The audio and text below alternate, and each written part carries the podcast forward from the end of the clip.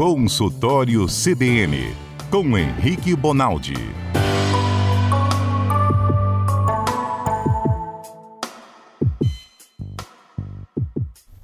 Doutor Henrique Bonaldi, boa tarde. Boa tarde, gente. Como é que vocês estão? Tudo certo e por aí? Muito trabalho? Tudo bem, bastante, mas tá tudo bem, graças a Deus.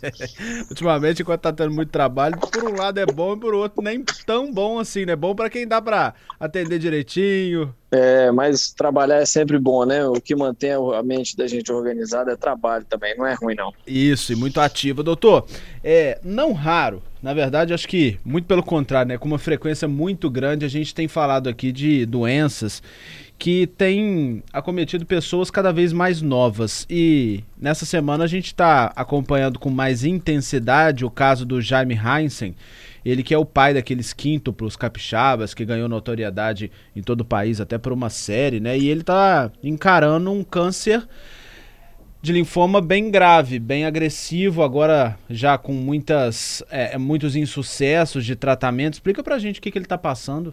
É o seguinte, é, quando a gente fala de neoplasia maligna, que é o nome chique que a medicina inventou para isso, do câncer, a gente sempre vai estar tá falando de uma célula que resolveu crescer mais do que deve. De uma forma muito magistral, quando você nasce, a célula do seu pâncreas ela para de crescer porque em determinado momento o organismo diz para ela assim, pronto, já formou o pâncreas, pode parar. E assim é para o fígado, assim é. Doutor Henrique, eu acho que a gente perdeu a conexão com o senhor. O senhor me escuta? Nos ouve bem, doutor? Agora eu ouço bem. Eu parei de escutar vocês, achei que eu tava bombando, menino. Fiquei falando uns três horas e meia. Não, acho que o senhor só caiu mesmo. A gente ficou, ficou na saudade aqui. Mas vamos embora. Mas vamos lá, deixa eu explicar um negócio básico para todo mundo entender. Sempre que a gente fala de câncer, a medicina chama isso de neoplasia maligna, a gente está falando de um crescimento desacelerado. Você não conhece um cara passando na rua que fala para você assim, rapaz, minha perna direita cresceu mais do que deve? Meu fígado está crescendo mais do que deve? Porque em algum momento, de uma forma quase que divina, o organismo avisa para o fígado, cara, não precisa crescer mais não, fica tranquilo. Você vai crescer agora com 5 anos mais um pouquinho, com 7 anos mais um pouquinho, e assim vai. Depois dos 18 anos de idade, ninguém cresce mais nada hora nenhuma. As células, às vezes, elas se trocam. Em, algum, em alguns órgãos, nem isso acontece. Por exemplo, coração, cérebro, aquela célula que foi formada lá dentro do útero da sua mãe é a que você tem até hoje com 90, 95, 100 anos. Ela não regenera, ela não troca, ela não é substituída. E aí tem um determinado momento que por algum acidente qualquer, e a gente está falando de cigarro, comer mal, parte genética, porque Deus mandou, uma dessas células perde a capacidade de entender que é para ela ficar quieta que ela não precisa crescer mais. E ela dando a crescer. O câncer nada mais é do que isso. Ele faz um estrago, porque a célula começa a crescer, crescer, crescer, crescer, e exigir desse sujeito muita energia para se abastecer. Então você tinha lá, sei lá, 14 trilhões de células lá no seu fígado. Um belo dia uma delas consegue reproduzir mais do que deve, esses 14 trilhões vira 40 trilhões. E ela vai crescendo tanto, tanto, tanto que boa parte da energia do seu organismo vai sendo utilizada para se nutrir, para que ela seja nutrida. E pior do que isso, essa célula às vezes ela cresce tanto em número, tanto em número, que ela sai do fígado. Ela cai para dentro da barriga, ela invade seu pulmão, ela cai para dentro do seu sangue, vai parar lá no seu cérebro. Isso é o que eles chamam de metástase de uma maneira muito grosseira, o que a gente está querendo dizer é uma população que cresce, cresce, cresce numa cidade e resolve abrir uma outra cidade, invadir um outro espaço, um outro estado. É mais ou menos isso que acontece com a população desse tipo de célula. Dito isso, nós temos isso acontecendo em tudo quanto é lugar: fígado, cabeça, coração, intestino, pulmão. E no sangue, isso chama leucemia. Nos linfonodos, que são as ínguas, isso chama linfoma nada mais é do que o crescimento desordenado de uma célula daquela, lá naquele gângliozinho que você tem, que começa a crescer mais do que deve. Esse tipo de linfoma ele é dividido em dois tipos. A medicina dividiu ele. Num tipo que é mais organizado e num tipo que é mais desorganizado. Esse, no caso dele, linfoma de Hodgkin, é o tipo mais organizado. E aí, como todo câncer, você tem linhas de tratamento, igualzinho na pressão alta, é a mesmíssima coisa. É uma doença, gente, que assola a gente muito, dá muito medo na gente, mas nos últimos 10 anos, os avanços tecno tecnológicos para tratar isso é um negócio assombroso. Uhum. E, e, é igual tratar pressão alta. Eu entro com um remédio chamado captopril, não deu certo, eu garro junto com ele um outro que chama hidroclorotiazida, não deu certo, eu garro um outro, e assim vai. Assim é exatamente no tratamento do câncer também. Você tem linhas de tratamento. Para esse cara aqui, que tem pouca célula cresceu, não invadiu outro tecido que está do lado, é um cara em bom estado geral, ele está bom, ele não tem febre, eu vou tentar tal tratamento. Ah, para esse outro cara aqui que está numa condição diferente, um outro tratamento. E eu tenho a segunda, terceira, quarta linha, até que eu chego até na necessidade de transplante, por exemplo. Uhum. E doutor, é, para a gente entender dentro dessas partes né, que o senhor falou, dessas evoluções e tratamentos, o, o, o Jaime ele disse que há um pouco mais de 20 dias ele viu que os tratamentos não estavam surtindo o efeito desejado e que ele começou a sentir muita dor. O que, que isso significa também nessa evolução da doença? Ó, oh, sempre que a gente está falando de, de câncer, a gente tem alguns motivos para isso estar tá acontecendo. O primeiro grande motivo é que nos cânceres que são mais avançados, esse câncer começa a encostar em outras estruturas, que às vezes doem muito. Por exemplo, o câncer de intestino, ele não dá dor nenhuma, até que ele encosta no peritônio, que é uma capa que a gente tem em volta do intestino que protege o intestino. Quando encosta no peritônio, o peritônio é cheio de nervo de dor. Aí o cara sente uma dor tremenda. Então, um dos motivos para esse cara estar tá tendo dor é que invade uma, uma outra área que não era uma área agora, uma área agora que tem é, nociceptor, que a gente chama, que é o receptor para dor, e o cara vai sentir dor. O segundo motivo é que o sujeito que é submetido a muita quimioterapia, muita radioterapia, ele esfacela o músculo dele demais. É como se ele tivesse corrido uma maratona por 40 dias seguidos no sol de meio-dia. E aí esse cara vai ter dor muscular, dor estrutural, como um indivíduo que tem, como se ele tivesse corrido. Então, algumas nuances fazem com que a possibilidade desse cara comece a ter dor. Agora, é importantíssimo que todo mundo entenda: o câncer, principalmente os linfomas, não dão dor. Quem está em casa palpando uma ínguazinha que ela está indolor é muito mais propenso que aquilo seja câncer do que o cara que está palpando a ínguazinha cheia de dor, cheia de inflamação.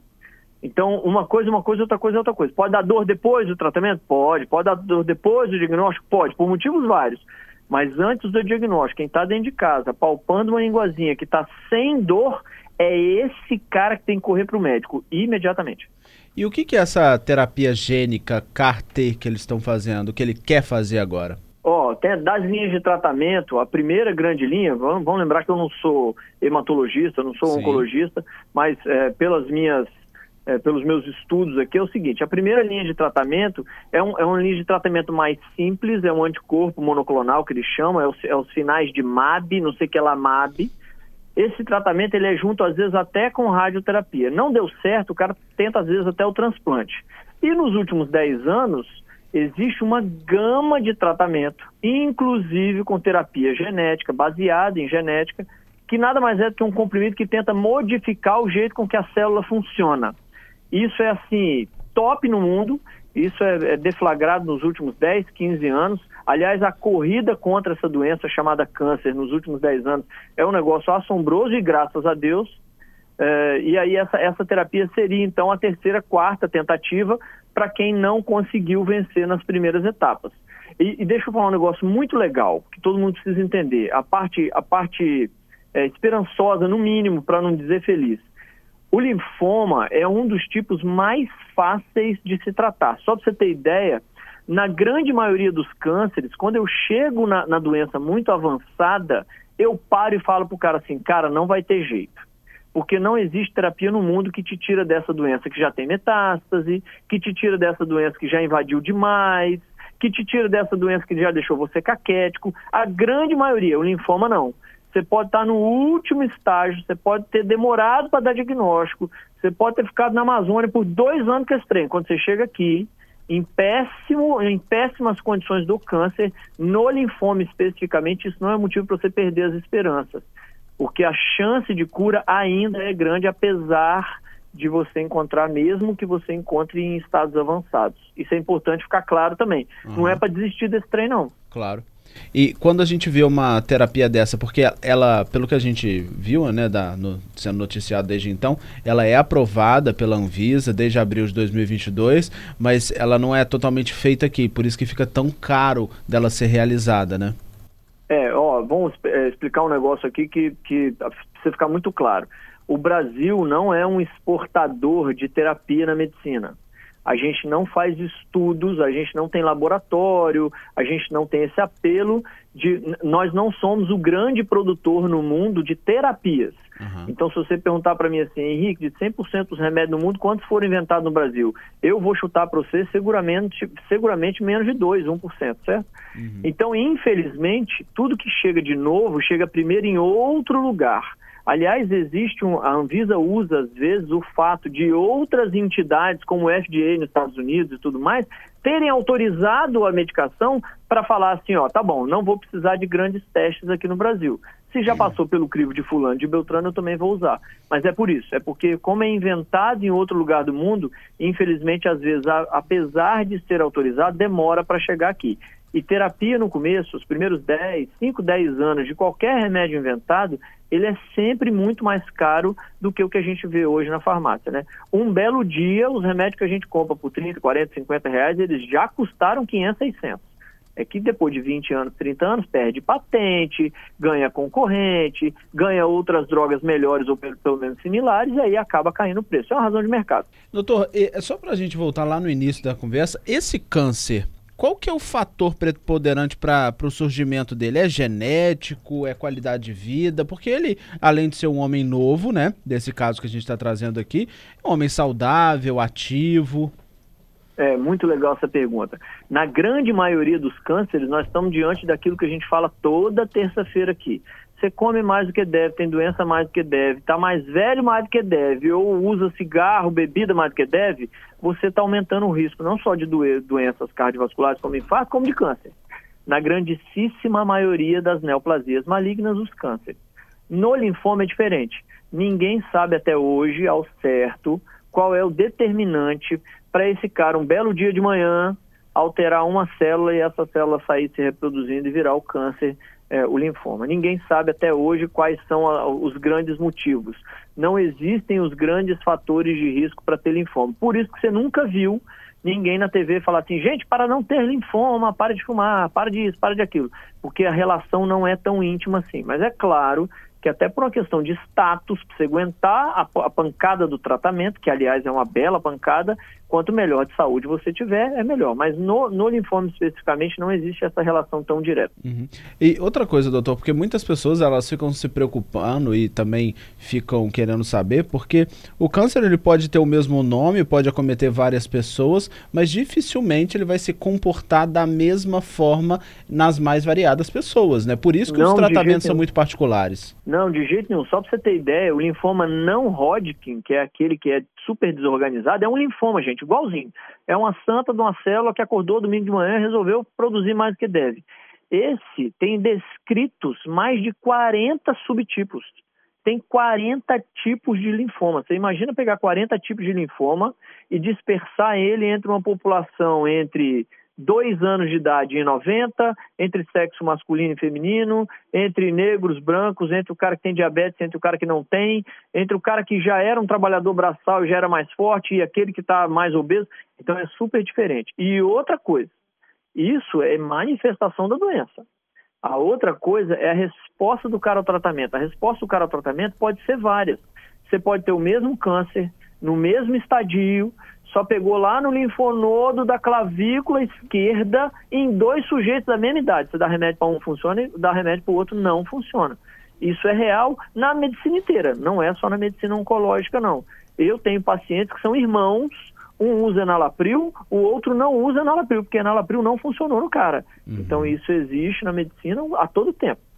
E no caso desse câncer, doutor, só para a gente poder encerrar, mesmo não tendo assim uma cartilha, quando que surgem ou quais são os primeiros sintomas? Eles são claros, a pessoa só com exames, para que, caso algum ouvinte nosso se identifique de alguma forma, possa procurar o médico, que é sempre o caminho mais adequado.